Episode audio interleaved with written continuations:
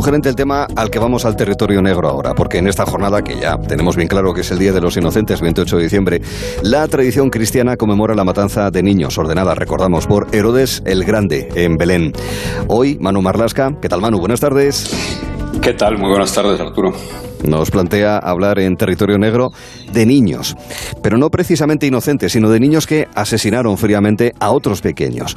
Para compensar un poco, las historias estarán acompañadas de canciones que sí hablan de inocentes de verdad, de niños acosados, de niños marginados.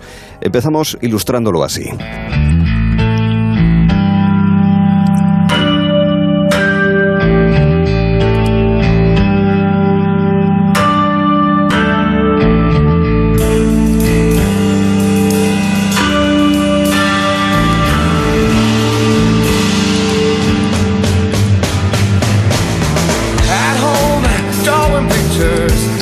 Lejanamente me suena a rock de los 90, de, cuando el rock era rock, Manu. ¿Qué es? De, cuando eras grunge, tú o algo. También, también. bueno, esto es Pearl Jam. Este es el primer disco de Pearl Jam, un disco de, bastante éxito. Y esta es una canción que se llama Jeremy y que no sé si la gente, los seguidores de Pearl Jam, conocen la historia de, esta canción. Esta canción cuenta una historia terrible. Es la, la historia de Jeremy Waddell, que era un chaval de 16 años que un buen día apareció en clase en, su colegio de Richardson, en el estado de Texas, y delante de toda la clase y de los profesores se pegó un tiro en la cabeza con un arma que le había cogido a su padre. ¿no? Era Texas, vamos a ver, era Texas, territorio donde las armas, eh, eh, en casi cada casa hay un arma, y él no hizo más que coger un revólver de su padre y se pegó un tiro en la cabeza delante de, todos los compañeros. La razón de, que, de este comportamiento que, que, relata muy bien esta canción Pearl Jam, bueno, pues ni más ni menos que el acoso escolar al que estaba siendo sometido Jeremy desde que era bien pequeñito. ¿no? El acoso le llevó finalmente a, pegarse ese tiro en mitad de toda la clase.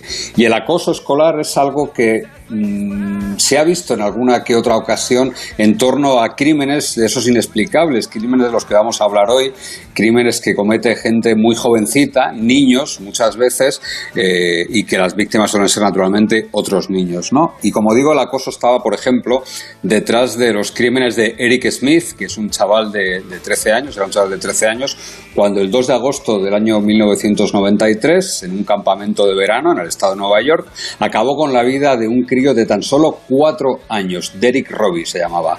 Los dos estaban en un campamento de verano. Eh, Eric iba con su bicicleta y se encontró a Derrick que se había despistado un poco del grupo. Se había perdido un poquito, ¿no? Así que lo que hizo eh, fue de una crueldad extrema. Lo que hizo fue estrangular al pequeño Derrick, le golpeó con una cabeza, con una roca de 12 kilos en la cabeza. Pensemos que estamos hablando de un niño de 13 años nada más, ¿eh? Mm. Lo desnudó y abusó de él, abusó de él utilizando un, palo, lo violó con, un palo, ¿no? Eh, curiosamente estuvo aguantando el tipo durante seis días y finalmente al sexto día le confesó a su madre lo que había hecho cuando la policía ya estaba muy encima de él porque había varios testigos que le habían visto con el pequeño Derrick, ¿no? En el año 1994 fue condenado. Eh, las leyes norteamericanas son bastante peculiares y además cada estado tiene leyes distintas en torno a los menores y en este caso él fue eh, condenado a un mínimo de nueve años y a un máximo de cadena perpetua. Es decir, la sentencia no establecía una pena cerrada, una pena fijada, sino que tenía toda esa horquilla tan grande. ¿no?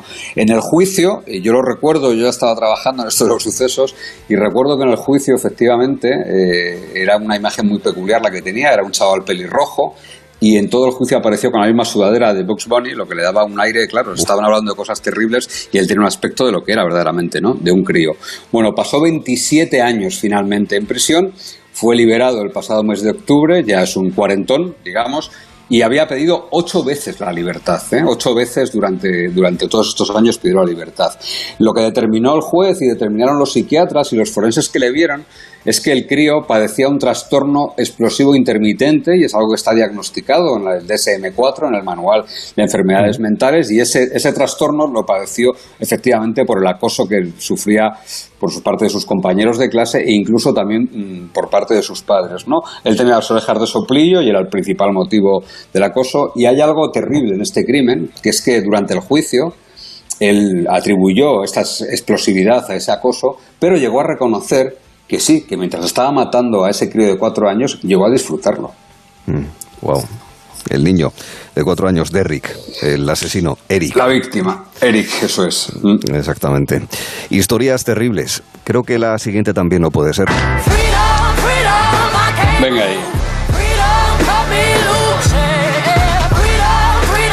Entre tantas, aquí hay una voz reconocible, que es la de Beyoncé, ¿verdad, Manu? Eh, en un coro de niñas que están gritando libertad, freedom. Esta no hay que ser tan caimán como, como yo para reconocerla, Beyoncé es más reconocible y es una canción y un vídeo bastante curioso porque se une a ella un coro enorme de niñas de todas las razas y nacionalidades que gritan libertad. la canción fue la parte más visible de una campaña que hizo UNICEF y la Fundación Bill Gates contra la violencia sobre las niñas, pero esto es territorio negro, así que lo que voy a hacer no es hablar de, otra cosa, sino de niñas terribles, de dos niñas terribles en concreto. Voy primero con Maribel. Maribel es una de las, aquí en España no suena mucho, pero en el Reino Unido es una de las asesinas más populares que hay. Nació en el año 1957, era hija de una prostituta que la tuvo con apenas 15 años, incluso su madre la quiso matar cuando era pequeña, simulando accidentes, y la cría de mayor dijo que la madre abusaba de ella, es decir, como la madre era prostituta, cuando ejercía su profesión se la llevaba al trabajo, como quien lleva a uno pues a la mm. panadería o me llevaban a mí al periódico de pequeño, pues esta llevaba a Mary a, su trabajo como prostituta y la obligaba a hacer eh, algún tipo de práctica sexual con los hombres desde los cuatro años, ¿no? Así que no estaba muy bien orientada ya en la vida Bell Así que cuando cumplió 11 años, estranguló a un niño, a un niño que eh, tenía 4 años nada más, que se llama Martin. Ese primer crimen de Mary Bell se confundió con un accidente porque, bueno, le asfixió, le estranguló, los forenses no estuvieron muy lúcidos y dos meses después, junto con una chica cómplice suya de 13 años, estranguló a un niño que se llamaba Brian, de apenas 3 años. Además, con una navaja le grabó las letras MB en el estómago, le cortó un mechón de pelo y le cortó los genitales. Este crimen sí que tuvo castigo, evidentemente, y además cuando se resolvió se pudo relacionar con el anterior y fue condenada a esa figura tan peculiar que hay en Inglaterra, eh, para decir que uno es condenado a cadena perpetua, que es condenado hasta que la reina lo desee, es decir, hasta que la reina tenga por la voluntad de sacarla de prisión, ¿no? Lo cierto es que nada más ser condenada a esa prisión indefinida, esa cadena perpetua inglesa, su madre vendió su historia, concedió varias entrevistas, hizo, bueno, hizo caja con, los crímenes de su hija. Eh, solo tardó 12 años en salir en libertad, en el año 1980. Salió en libertad además con un nuevo nombre y con la promesa del anonimato eterno. No solo para ella, sino también para su familia, para su hija, porque en el año 1984, cuatro años después de salir de prisión, fue madre y en el año 2000 se convirtió en abuela. Y la ley británica, la ley inglesa, protege la identidad de ella, de su hija y de su nieta eternamente ya. En, ¿Por qué? Mm. Como pago, digamos, a que ella se ha reinsertado en la sociedad sin provocar ningún problema. Bueno, la historia de Mary Bell. Pero decías que ibas a hablar de dos niñas ni precisamente inocentes. ¿Quién es la segunda? Alisa Bustamante se llama. Nació en Missouri en el año 1994 eh, en, de 84, perdón. Era también hija de padres adolescentes, era hija de unos padres que entraban y salían de prisión con frecuencia, con problemas de, alcoholismo, de drogadicción, y así que fue criada por sus abuelos junto a tres hermanos menores. ¿no? Desde bien pequeña ella se provocaba, tenía episodios de autolisis, de autolesiones, se hacía cortes en las piernas, en los brazos, y tenía grabada, ella misma se lo grabó con un cuchillo, la palabra hate, odio, en el estómago. Así que el 21 de octubre del año 1999, cuando tenía apenas 15 años, cavó dos tumbas cerca de su casa, dos tumbas poco profundas, y utilizó a una de sus hermanas pequeñas como cebo para traer hasta ella a una cría de nueve años que se llamaba Elizabeth, a la que prometió que tenía un regalo. La estranguló, la apuñaló, la degolló y la dejó en una de las tumbas. Aquí en España tenemos un documento que ha pasado la historia de la criminalidad que era tú lo recordarás, el diario de Javier Rosado, el diario del crimen del rol, donde un asesino contaba con todo detalle. Bueno, pues allí, naturalmente, en Estados Unidos también tienen ese tipo de documentos y uno de los más estremecedores es el que escribió Alisa Bustamante cuando eh, asesinó a esa niña, Elizabeth, de nueve años. Voy a leer textualmente lo que decía su diario. La he estrangulado, degollado, apuñalado y ahora están muertas. Ella hablaba en plural porque su plan era matar a dos, aunque mató nada más. No sé cómo me siento ahora mismo. Ha sido increíble. En cuanto superas el momento de, oh Dios mío, no puedo hacerlo, es bastante agradable. Estoy un poco nerviosa ahora mismo. Bueno, me tengo que ir a la iglesia. 45 horas después de ese crimen, ella misma, la propia Lisa, llevó a la policía hasta la tumba. Fue condenada, esta vez sí, a cadena perpetua con posibilidad, eso sí, cadena perpetua con posibilidad de libertad condicional, porque ella lo que hizo fue declararse culpable precisamente para poder tener esas revisiones, para que no sea una cadena perpetua perpetua. Ella en el juicio, para pedir perdón, dijo que si pudiera dar mi vida para devolverles a su hija, lo haría. El único motivo que tuvo para matar, el único motivo que tuvo para acabar con la vida de esa niña de nueve años y enterrarla en la tumba, pues la curiosidad. Ella dijo que lo que quería era saber qué se siente al matar. ¿Te suena? Pues sí, esa curiosidad, ese mismo motivo fue el que llevó a dos adolescentes españolas, es verdad, a asesinar a una compañera de, instituto. Esto hace ya unos cuantos años, ¿verdad, Manu? Pues sí, hace unos cuantos años y el año 2000 concretamente fue, se han cumplido ahora 21 años de ese crimen. Ocurrió en San Fernando, en la provincia de Cádiz. Las protagonistas, las terribles protagonistas de esta historia fueron Raquel e Iria. Raquel tenía 17 años, Iria tenía 16 años.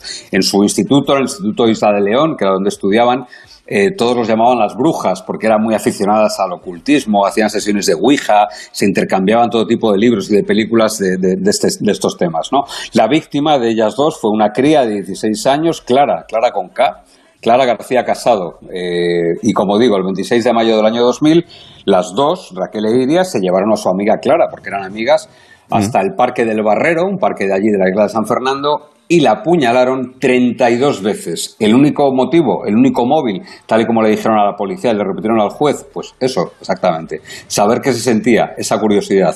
Lo habían intentado semanas antes con una mujer en los servicios del centro comercial Bahía Sur. Ellas se metieron en los servicios, esperaron a que entrase una chica joven. Lo que pasa es que la chica se puso a gritar y un vigilante de seguridad entró en ese centro comercial Bahía Sur y, salvó la vida seguramente de esa chica. ¿no? Estas dos chicas, Raquel e Iria, le habían escrito una carta de admiración a José Rabadán, aquel asesino de la katana que acabó con la vida de sus padres y de, su hermana pequeña. Le habían escrito a la prisión diciéndole que bueno, que él había hecho lo que ellas siempre habían soñado con hacer y finalmente lo hicieron.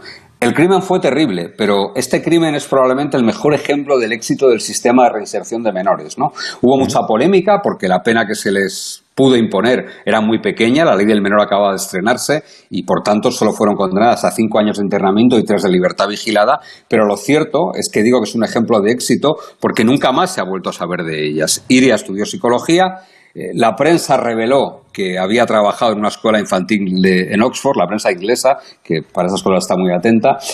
Eh, estuvo viviendo en Galicia antes de, irse allí a Oxford y la otra chica, Raquel, estudió peluquería y las últimas noticias que se tienen de ella es que estaba en Madrid, pero es verdad que nunca más se ha vuelto a saber de ellas y esto en un caso como este es necesariamente bueno.